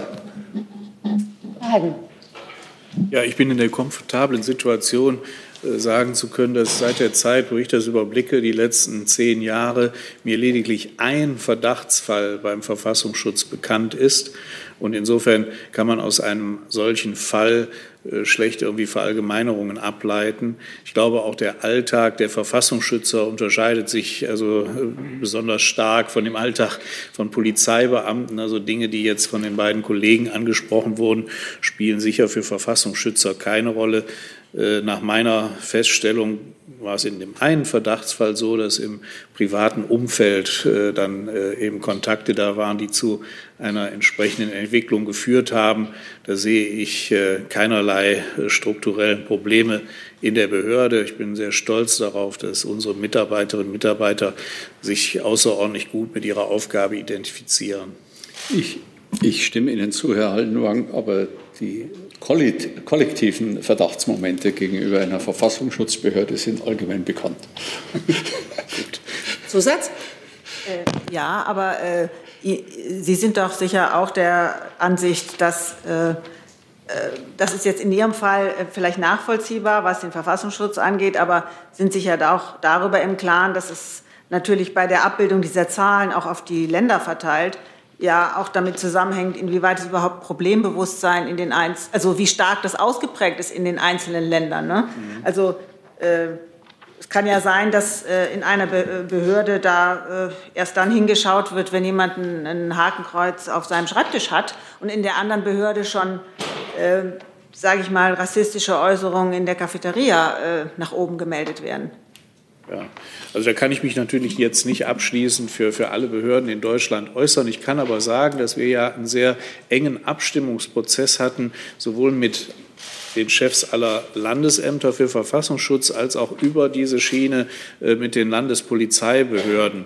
Und äh, da muss ich sagen, in diesen zahlreichen Gesprächen, die wir in Vorbereitung dieses Lagebildes geführt haben, hatten wir alle ein sehr einheitliches äh, Verständnis von der Situation, von der Problemstellung, von den Maßstäben der Herangehensweise. Also insofern glaube ich schon, ist da nach einheitlichen Maßstäben auch zugeliefert worden. Aber letztlich liegen natürlich die gelieferten Zahlen im Verantwortungsbereich der jeweiligen Stellen und äh, dort müssen dann die Nachfragen gestellt werden. Herr Baumann. Ja, eine Frage an Herrn Wenn Haldenwang. Genau, Matthias Baumann, Presseorgane.de. Eine Frage an Herrn Haldenwang. In welchem Umfang war bei den Analysen ein Einfluss fremder Mächte festzustellen?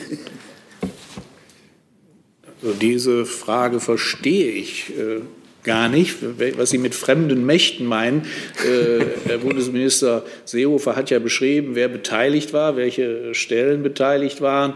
Ich selbst habe eben äh, auf Amtsleitungsebene mit meinen Kollegen die Vorgehensweise zu diesem Lagebild mehrfach und intensiv diskutiert.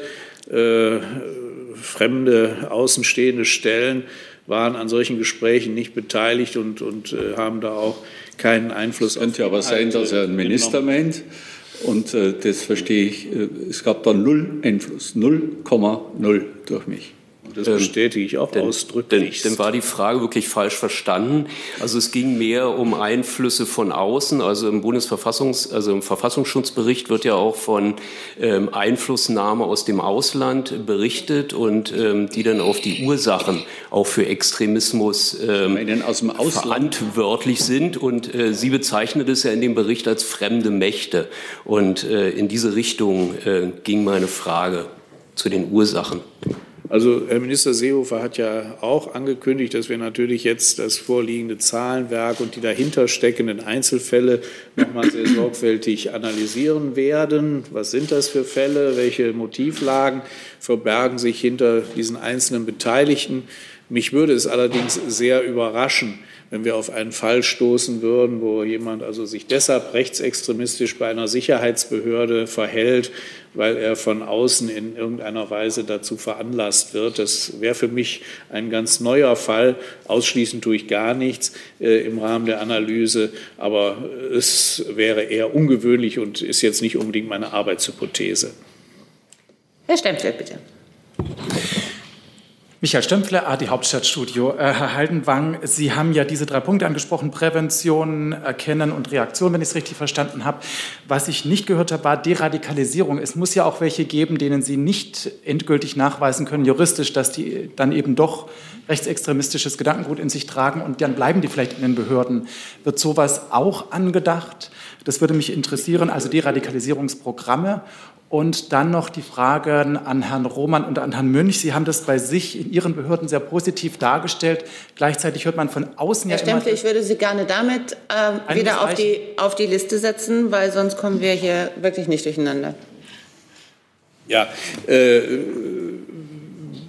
wie gehen wir also mit Personen um, die sie möglicherweise also während ihrer Dienstzeit radikalisiert haben, aber noch nicht die Schwelle erreicht haben, dass sie also aktenkundig werden? So verstehe ich jetzt die Frage. Ich würde dieses Themenfeld unter diesem Gesamtbegriff Prävention doch subsumieren. Und Prävention bedeutet, ich habe es vorhin nur so ansatzweise natürlich darstellen können, dass wir abgesehen eben von diesem Einstellungscheck, den wir durchführen, äh, eben auch begleiten werden, wie entwickeln sich die Leute während während ihrer Dienstzeit. Da wird es weitere Sicherheitsüberprüfungen geben, da gibt es Wiederholungsprüfungen. Das ist dann eben auch, um, um solche Entwicklungen zu äh, erkennen, aber vor allen Dingen eben auch dieses Stichwort lebenslanges Lernen, das Thema eben äh, Umgang mit den verschiedenen Formen von Extremismus, was steckt dahinter, wie begegne ich dem, soll eben Gegenstand von Fortbildungsveranstaltungen sein, die die Kollegen äh, ihr ganzes Berufsleben begleiten. Und das ist die, auch eine der besonders geeigneten Formen, äh, dazu beizutragen, dass sie sich gar nicht erst radikalisieren oder weiter radikalisieren. Dann Herr Kollege, bitte. Äh, Neder Mohammed, Berliner Kriminalitätszeitung. Meine Frage an Herrn Haldenwang. Also ich habe verstanden von Ihrer Einführung, dass Ihre Rolle irgendwie eine Zusammenarbeit, Information sammeln vor Behörden.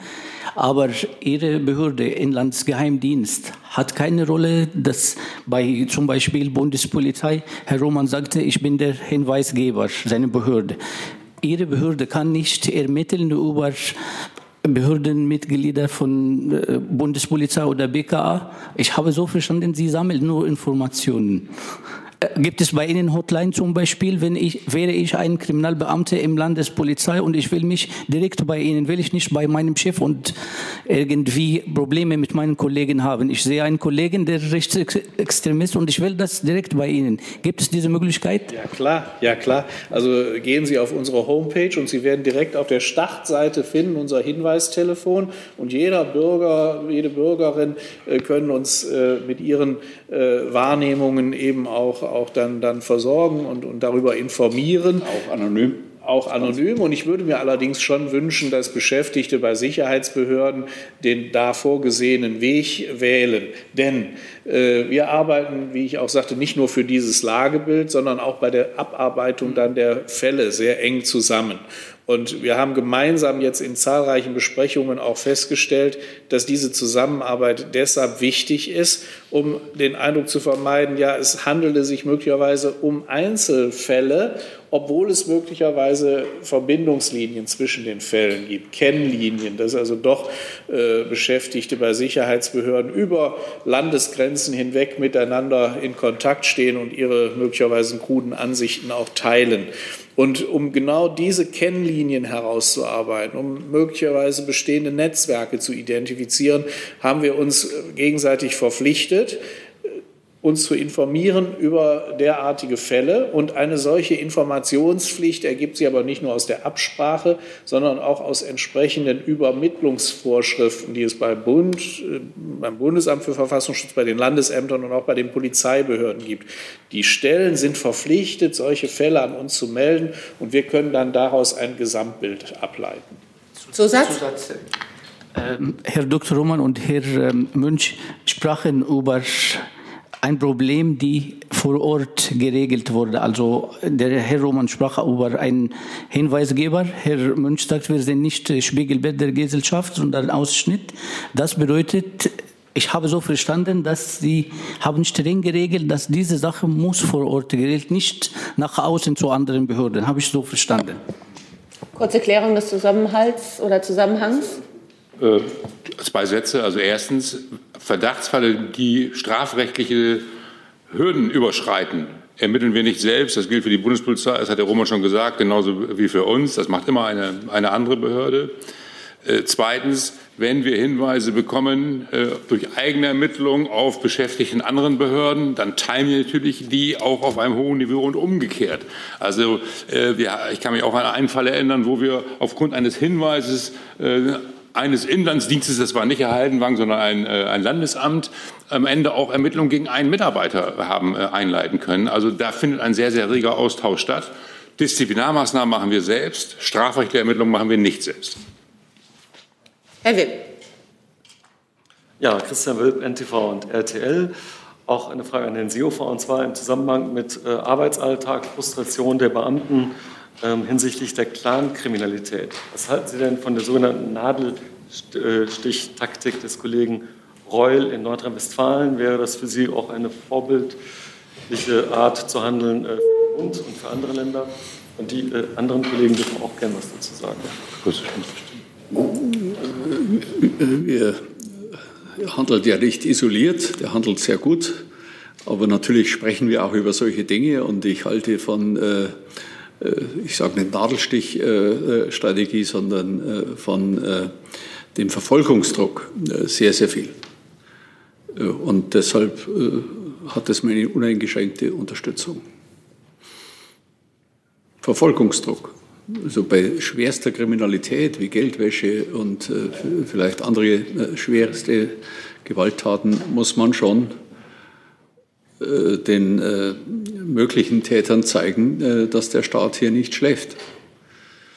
Und äh, ich glaube, gerade NRW, aber ich sage das auch für Berlin, sind Gott sei Dank jetzt seit einiger Zeit auf diesem Feld wesentlich aktiver als zu früheren Zeiten. Wenn ich dann nachfragen darf, äh, warum bitte schön. Wird, wird, diese Taktik nicht schon viel länger? Sie müssten ein bisschen lauter sprechen, bitte, weil Sie sind ja ganz schlecht zu verstehen. Warum wird diese Taktik nicht schon viel länger verfolgt? Wenn Sie jetzt ja. sagen, Verfolgungsdruck muss aufgebaut werden, das ist ja doch eine neue, relativ neue Herangehensweise in Nordrhein-Westfalen. Wissen Sie, die Frage kann ich mir selber jede Woche einmal vorlegen. Warum äh, fangen äh, jetzt wir seit einem, eineinhalb Jahren mit, der, mit dieser massiven Bekämpfung des Rechtsextremismus an. Warum nicht vorher? Obwohl die Blutspur des Rechtsextremismus ja vorher auch stattgefunden hat. Ich sage nur Stichwort NSU. Äh, das ist ein Prozess, dem wir Menschen äh, ständig ausgesetzt sind, nämlich dass der Erkenntnisgewinn äh, fortschreitet und wir mit dem Fortschreiten unserer Erkenntnisse eben auch unsere Maßnahmen verändern. Das Schlimmste ist, ich habe das mehrfach hier schon gesagt, wenn äh, Verantwortliche erkennen, wir haben neue Erkenntnisse, äh, wir haben uns vielleicht in der Vergangenheit geirrt und dann vor lauter äh, Sorge, das könnte in der Öffentlichkeit kritisiert worden, den Irrtum fortführen. Also die Kontinuität im Irrtum ist das Schlimmste. Wenn man neue Erkenntnisse hat, muss man äh, seine Maßnahmen diesen Erkenntnissen anpassen. Ist für mich eine Selbstverständlichkeit auch wenn ich dann gern das Attribut bekomme, ich sei beliebig und äh, hätte keine feste Meinung und solchen Dingen. Das erleben wir überall, das müssen Sie aushalten als Politiker. Die einen sagen, ihr fördert äh, de, die Denunzianten mit diesen äh, anonymen Stellen, wo man sich hinwenden kann, auch anonyme hinwenden kann. Und die anderen sagen, warum gibt es keine Stelle, wo man sich hinwenden kann? Verstehen Sie, das ist, äh, wir haben es heute mit einem komplexen Sachverhalt zu tun und wir versuchen, das nach, äh, wie das schöne Wort heißt, mit bestem Wissen, aber auch Gewissen äh, aufzuarbeiten. Und wenn ich analysiere, wir haben hier eine riesige Bedrohungslage, dann müssen, wir für uns im Klaren sein, dass wir ganz rigoros und ja, ohne Kompromisse vorgehen. Und ich glaube, das haben die drei die, äh, ja auch deutlich gemacht, dass das ihre ureigenste Überzeugung ist. Das kann ich als Minister nicht anweisen, sondern da brauche ich Präsidenten, äh, die das in sich tragen, also das Gen haben, dass sie sowas nicht wollen und nicht dulden. Und das ist doch das für mich eigentlich, was, was bei mir Vertrauen auslöst gegenüber der Polizei, gegenüber den Sicherheitsbehörden. Wenn es anders wäre, wir hatten ja auch schon solche Fälle in den letzten drei Jahren, dann würde ich auch anders handeln. Dann müsste man Personal auswechseln und so weiter. Aber das Vertrauen ist da und es wird eher jetzt noch bestätigt, ohne dass ich die geringe äh, Fallzahl äh, zum Anlass nehme, dass wir uns zurücklehnen können. Es ist eine geringe Fallzahl gemessen an den Gesamtbeschäftigten, die in diesem Bereich Bund und Länder fast 400.000 sind.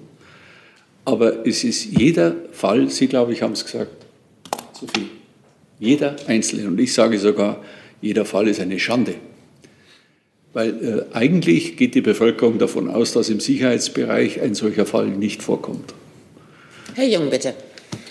Thilo Jung, Jung und Naiv. Äh, Herr Seehofer, wird eigentlich Rechtsradikalismus in Ihren Behörden geduldet oder warum, warum wird sich darauf jetzt heute überhaupt hier nicht bezogen? Können Sie das mal erläutern? Und weil Herr Münch von Cop Culture gesprochen hatte, wie wollen Sie das denn angesichts des toxischen Chorgeistes in der Polizei fördern, dass man Rechtsradikale und Rechtsextremisten meldet? Also ich kriege jetzt jeden Tag ein Blatt hingelegt mit den Begriffsdefinitionen. Rechtsterrorismus, Rechtsradikalismus, äh, Rechtsextremismus. Könnt ihr das erläutern? Ja. Ich könnte es auch, aber es ist fast schon, wir haben alle Bereiche im Blick. Es sind ja manchmal fließende Übergänge. Manches, manche Personen erfüllen auch alle drei Dinge gleichzeitig. So. Und jetzt sage ich Ihnen, äh, ich habe zum Beispiel äh, selbst auch mit der GSG 9 gesprochen, weil ja da oft bei solchen Sondereinsatzkommandos äh, manchmal der Verdacht geäußert wird, gibt es da die Kameraderie und diese Kumpelschaft und die, den Kopfgeist. Da muss ich Ihnen sagen, das sind junge Menschen, keineswegs üppig bezahlt, die bei jedem Einsatz wissen, es geht um Leben und Tod und sie sind aufeinander angewiesen. Und deshalb äh, sage ich denen, weil ihr aufeinander angewiesen seid, ist ein blindes Vertrauen unter euch, eine Kollegialität notwendig. Aber deshalb darf es keine Kumpanei geben. Kumpanei ist zudecken, du, ich kenne einen und dem helfe ich und so weiter. Das, das äh, will ich auch in der Politik nicht. Es darf niemand einen Vorteil haben, weil er mich kennt. Aber ich muss doch mal die Sondersituation einer solchen Gruppe äh, haben. Junge Menschen, mit denen äh, zu reden es ein Vergnügen ist, wie verantwortungsvoll die mit ihrer Sache umgehen. Und die wissen, dass jeder Einsatz auch ihr letzter sein kann. Und ich habe nicht die Spur von, von so einem Geist der Kumpanei oder der Kameraderie festgestellt. Ich bin da tief beeindruckt nach solchen Gesprächen. Und das sind nicht Leute, die, die, deshalb, weil sie mit einem Minister reden, sich als andere Menschen ausgeben. Äh, also ich, ich kann Ihnen nur meine persönliche Lebenserfahrung schildern, Herr Jung. Und äh, deshalb habe ich ja Vertrauen äh, zur Polizei. Und wenn ich sage, wir haben kein, kein strukturelles Problem, vielleicht hätte ich auch darauf hinweisen müssen, dass wir aber strukturelles Problem heißt nicht, dass ich von der Unfehlbarkeit einzelner Menschen jetzt bei der Polizei oder bei den Sicherheitsbehörden ausgehe. Wir haben mit dem komplexen Geschöpf Mensch zu tun. Äh, das ist immer noch für sich genommen, der kann sich im Laufe seiner Berufstätigkeit verändern, aufgrund seiner Erfahrungen. Da hat die Frau Glassmann völlig recht. Und darum ist ja das keine einmal abzuschließende Aufgabe, sondern wir müssen uns ständig und immer wieder bei Beurteilungen, bei Beförderungen, bei Sicherheitsüberprüfungen äh, mit allen Einzelnen äh, beschäftigen, auch wenn wir jetzt äh, keine Anhaltspunkte haben für, für Netzwerke und solche Dinge. Aber das Geschöpf Mensch, uns eingeschlossen, wie wir hier versammelt sind, ist, ist schwierig. Dann war noch die Frage nach dem toxischen Chorgeist. Ja, ähm, Herr Jung, ich weiß jetzt nicht, ähm, was Sie unter toxisch verstehen. Aber ich gehe mal davon aus, das bedeutet, dass Sie davon ausgehen, dass Polizeibeamte den Schutz äh, des Kollegen, den Schutzwall nach außen wichtiger nehmen würden als das eigentliche Berufsbild, nämlich das Eintritt für die freiheitlich-demokratische Grundordnung. Ähm, ich glaube, auch in diesem Sinne lohnt es sich dann nochmal genau in die Zahlen jetzt reinzugucken, ob Ihr, Ihr Bild stimmt. Fürs PK habe ich es vorhin gesagt, sechs Fälle eindeutige Sicherheitsüberprüfung, fünf von innen. Also das, und Herr Roman hat es auch angedeutet, wie viele äh, von innen kommen, also von den Kollegen angezeigt werden nach dem Motto, das Verhalten ist, äh, überschreitet Grenzen, äh, da stehe ich nicht dahinter. Ähm, und deshalb glaube ich, dass äh, der Befund schon so nicht zutrifft. Aber ich glaube auch, dass wir an dem Thema immer weiter arbeiten müssen, weil sie natürlich auch logischerweise die Beschäftigten immer wieder verändern, die Situationen herausfordernd sind, unter denen sie stehen. Und deshalb muss man auf der einen Seite gucken, A, was macht, äh, was macht der Dienst mit einem? Das ist das, was der Minister angesprochen hat. Ich finde das absolut richtig, hier auch wieder neue Schutzmechanismen daraus abzuleiten. Und B, äh, lebe ich die Kultur wirklich so, wie ich das jetzt auch für, für richtig halte und erwarte von einem Amt. Dass ich also am Ende demjenigen sage, der einen, auf einen Missstand hinweist, das hast du gut gemacht und nicht, du musst dir jetzt Gedanken machen, wie die Kollegen damit umgehen. Und diese Kultur, die müssen wir als Führungskräfte vorleben, ganz wichtig. Ähm, und die müssen wir auch in den Regeln, die wir miteinander umgehen, verankern. Und ähm, das ist das, was wir auch tun, wo wir auch sehen, dass dazu werden wir quasi aufgefordert, das auch nochmal als Ansporn zu nehmen, auch noch weiter zu vertiefen und auch externe dabei mit einzunehmen. Also sowohl in die Frage, was macht das äh, der Alltag mit den Polizisten, als auch die Frage, habe ich wirklich diese Cop-Kultur, diese positive, wie ich sie geschildert habe. Da wollen wir externe reingucken lassen in, in die Polizei. Das halte ich für wichtig. Mit Blick auf die Uhr, ich habe jetzt noch fünf Wortmeldungen von Erstfragenden. Wenn wir uns alle ein bisschen disziplinieren in der Fragestellung und auch in der Antwortgebung, kriegen wir das noch hin. Frau Kollegin, bitte. Konstanz von Bullion von der Süddeutschen Zeitung. Ich habe zwei Fragen. Nee, bitte nur eine. Nur eine? Ja dann wüsste ich gerne, wem welche Fragebögen vorgelegt worden sind. Also wurden die Behördenleitern vorgelegt und gefragt, welche Fälle sind ihnen in ihrem Haus bekannt? Oder wurde auch einzelnen Mitarbeitern Fragebögen zu ihrer Haltung vorgelegt? Ich glaube, ja, Ersteres, aber. Ja, da fühle ich mich jetzt mal berufen für eine Antwort. Also es ging ja hier mit unserem Lagebild nicht um die Haltungen der Mitarbeiter. Insofern, also die Mitarbeiter sind nicht befragt worden, sondern die äh, Fragebögen sind eben den jeweils für Disziplinar- und Strafverfahren zuständigen Vorgesetzten vorgelegt worden. Also in einem mehrstufigen Verwaltungsaufbau konnte das sehr komplex sein. Gerade bei den Landesbehörden musste bis in untere Polizeistrukturen dieser Fragebogen an die Vorgesetzten gegeben werden, die dann entsprechende Angaben machen mussten, verbindlich, verpflichtend. Also da konnte jetzt niemand äh, frei darüber entscheiden, was teilt er mit, sondern das war dann auch die Vorgabe der jeweils zuständigen Landesinnenminister. Also die Vorgesetzten, die für die Einleitung solcher Verfahren äh, zuständig sind und die eben solche Verfahren auch veranlasst haben, waren diejenigen vor Ort, die eben auch entsprechende Angaben in den Fragebögen ausfüllen mussten. Dann Herr Kollege, bitte. Äh, ja, äh, Dominik Guggemus von der MBR. Die Frage, Frage geht an Herrn Haltenwang. Äh, Sie haben die ähm, sonstigen rechtsextremen Handlungen kurz angesprochen. Könnten Sie noch mehr Beispiele nennen, was da darunter fällt, oder geht es vor allem um die Chats, die Sie genannt haben? Also im Schwerpunkt kann man tatsächlich sagen, hier geht es äh, um solche Chatgruppen. Das ist leider ein Phänomen, das sehr stark äh, um sich greift. Nicht, dass es jetzt Chatgruppen gibt, die können im Alltag, glaube ich, bei uns allen ganz nützlich sein, aber dass eben äh, solche äh, Chatgruppen dann äh, falsch äh, genutzt werden und äh, in solchen Chatgruppen ist es dann, wie jetzt auch bei den bekannt gewordenen Beispielsfällen, ja zum Austausch von äh, rassistischen, antisemitischen Inhalten gekommen, auch Bilder, wo, Nationalsozialismus verherrlicht wird oder Figuren des Nationalsozialismus gezeigt werden. Das ist so diese Kategorie, die mit dieser da erfasst wird. Herr Fürsten.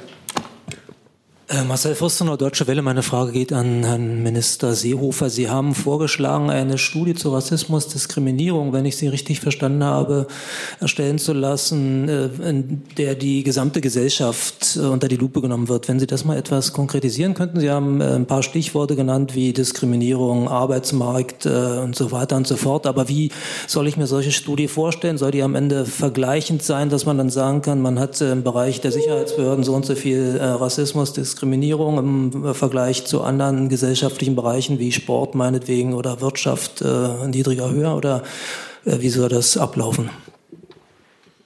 Ja, äh, meine Meinung hat sich verfestigt nach einer Anhörung äh, im Kabinettsausschuss Rassismus. Ich hatte vorher schon äh, Überlegungen in die Richtung, äh, wo Migrationsverbände eben darauf hingewiesen haben, äh, dass Rassismus ein universelles Problem sei. Sie haben äh, konkret äh, genannt, manche Behörden, dann die Jobsuche, die Wohnungsvergabe.